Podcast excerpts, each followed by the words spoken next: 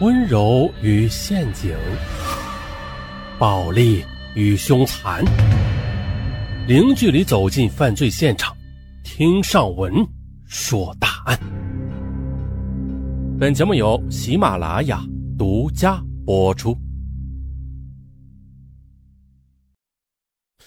本是一对相互赏识的朋友，一对胜似亲人的兄弟，却因为债务上的纠纷反目成仇。杀人夺命。古人说得好：“亲兄弟明算账”，这一点都没有错。永远不要把利益扯到感情中，因为呢，现实与感情永远找不到一个可以衡量的等式。我们应该警醒。二零零四年八月的某个星期六，艾建国正依在南京新街口新华书店的一个角落里，阅览一本叫做。就这样成为销售冠军的畅销书，可是因为被内容所吸引，入了迷，以至于自己的上司周元喊了他两遍名字，他都没有听到。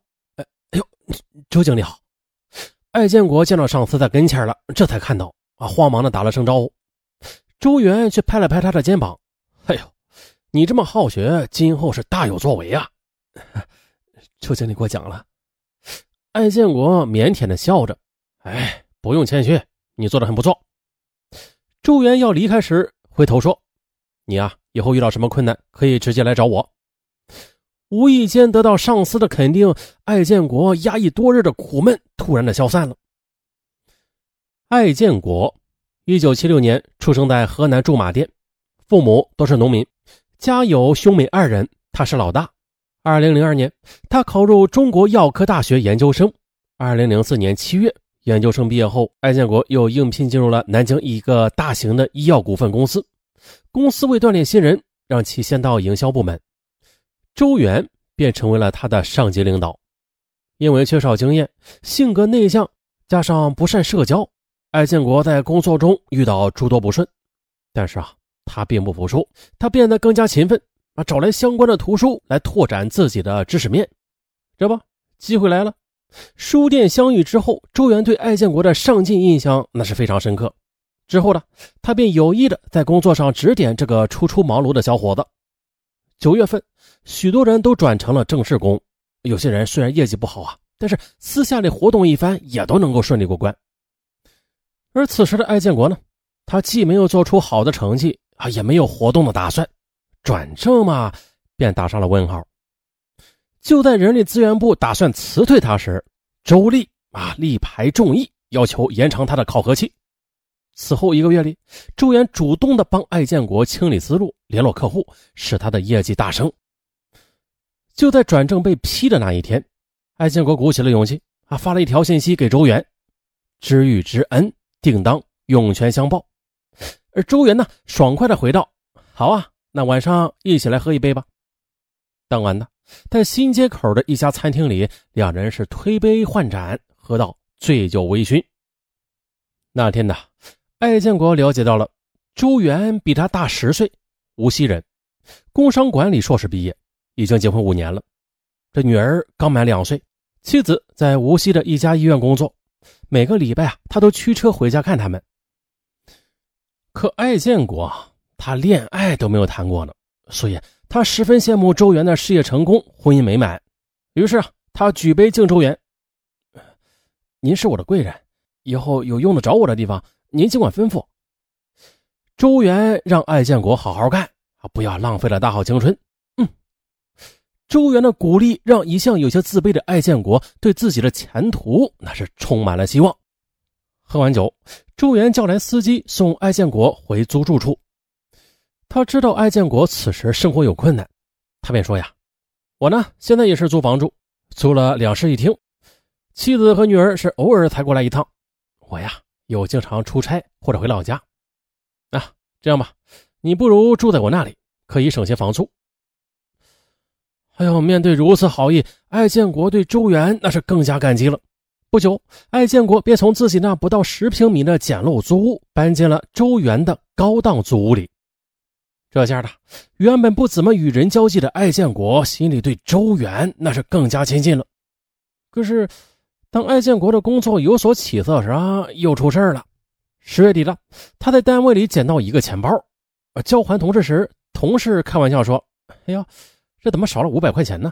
他一听此言，很少与人开玩笑的艾建国顿时就感觉这自尊受到了伤害，挥拳便把同事打翻在地。因为此事影响恶劣，这公司领导要开除艾建国。嗯，也是周元执意提出申请先留待查看，这才使得他避免了被开除的厄运。也就是此后的艾建国便把周元视为知己，同时呢，他也希望周元在器重他的同时呢，成为以心交心的朋友。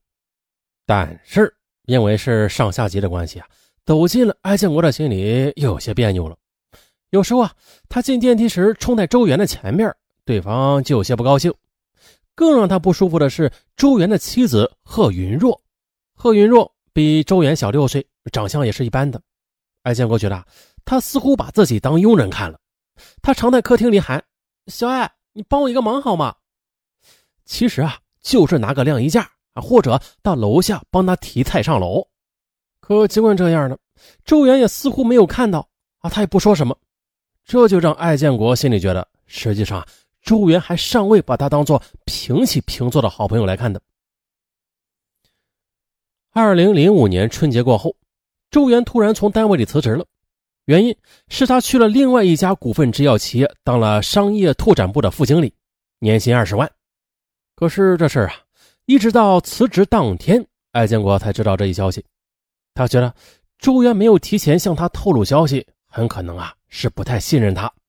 嗯，但是转念又一想。也或许是朱元为自己的前途考虑的比较慎重的缘故吧，于是啊，便也没有细究。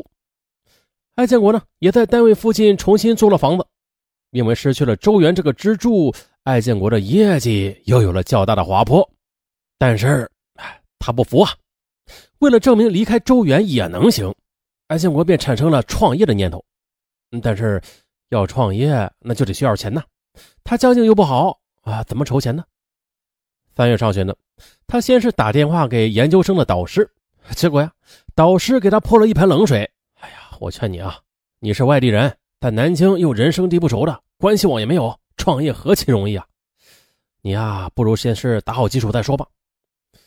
可是啊，导师这理智的分析并不符合艾建国的心思。接着，他又把跳槽的周元约出来，不料，周元对他创业却格外的支持。好啊。我手头上有好的资源，将来呀也可以介绍给你。我们呢就在药物销售这方面做文章就行了，这样你便可以少走弯路。艾建国听了他的分析，点头称是。但是当艾建国提到创业基金匮乏时，呃，周岩表示无能为力。我的钱都在我老婆那儿存着呢，要不出来。话说到这里，艾建国也不能强求。这事后他分析了。之所以周元这样表现，是因为自己没有地位和钱。为了给自己创造钱和地位，艾建国很快的便从原单位辞职了，并说服一个远房亲戚给了他十万左右的创业启动资金。很快的，二零零五年的五月初，他按照周元的提议注册了一家药材公司，呃，在玄武区呢租了门面，并且呢离周元的单位很近，还雇了五个伙计，利用周元的商业渠道销售药材。赚取差价，而此时的周元也兑现了承诺，把一些优秀的客户资源介绍给他，让艾建国很快的就赚到了第一桶金。初见告捷，兴奋之余，艾建国特地的在一家有名的酒楼宴请周元。觥筹交错间，艾建国开始畅想以后公司做大做强之后的情形了。这时啊，艾建国已经有了底气，即便是跟周元在一起时，也不再像以前那样拘谨了。酒后的。艾建国把手搭到周元的肩头，摇摇晃晃地走着路，而周元呢，怕艾建国摔倒，也揽着他的腰。哎呦，周元的亲近瞬间呢，让艾建国觉得他们俩就像是真正的感情特别好的哥们了。公司正常运转之后，艾建国租了更精致的公寓，买来名牌西服穿在身上，啊，已然成为成功人士的模样。他感觉啊，这时的周元似乎对他更铁了，隔上几天便邀请他去打打高尔夫。哦，或者到他家里做客，还有在去周元的住处时，安小国觉得，哎，这周元的老婆贺云若好像也比以前客气了很多。这一点也让艾建国多少有了些成就感。到了二零零七年，艾建国已经小有积蓄，他计划呀在南京买套房子，然后找个合适的对象结婚生子，真正的就像周元那样一样的生活。